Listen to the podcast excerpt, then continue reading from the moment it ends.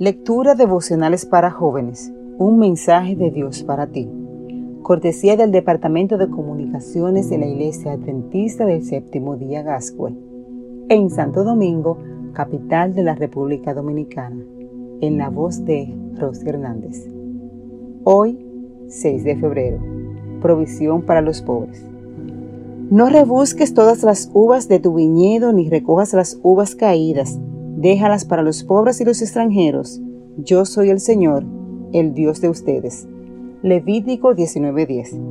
En Levítico 19, Dios da pautas para que su pueblo viva una vida santa en el diario vivir. En los versículos 9 y 10, da un mandato interesante, una orden vertical, o sea, dada por Dios, pero con aplicación horizontal orientada hacia el prójimo y que muestre el interés que debe tener el pueblo de Dios por una sociedad mejor.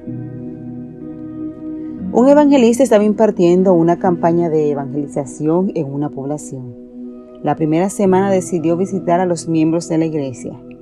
Primero visitó a los de un sector de la población y se sintió feliz al ver que aquellos hermanos eran los más ricos del pueblo.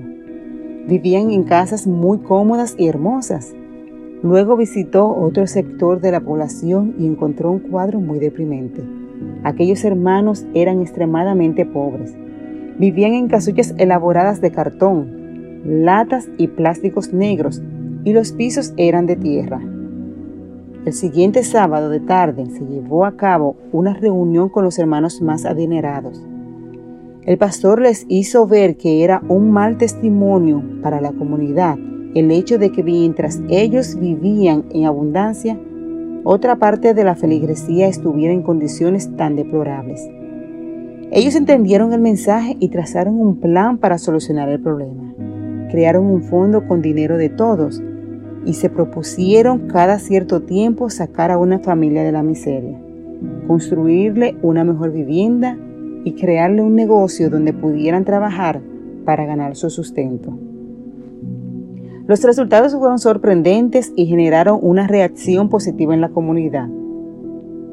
Si tenemos la verdadera religión de la Biblia, sentiremos que es un deber de amor, bondad e interés el que hemos de cumplir para Cristo en favor de sus hermanos.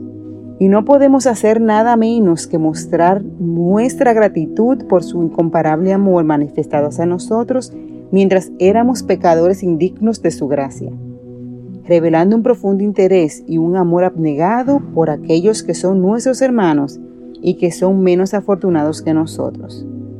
Joven que me escuchas, tú y yo podemos iniciar un proceso para restaurar a aquellos que lo necesitan. Dios te dice hoy, no tienes que ser millonario, basta con renunciar a un poquito de lo que tienes y compartirlo con otros.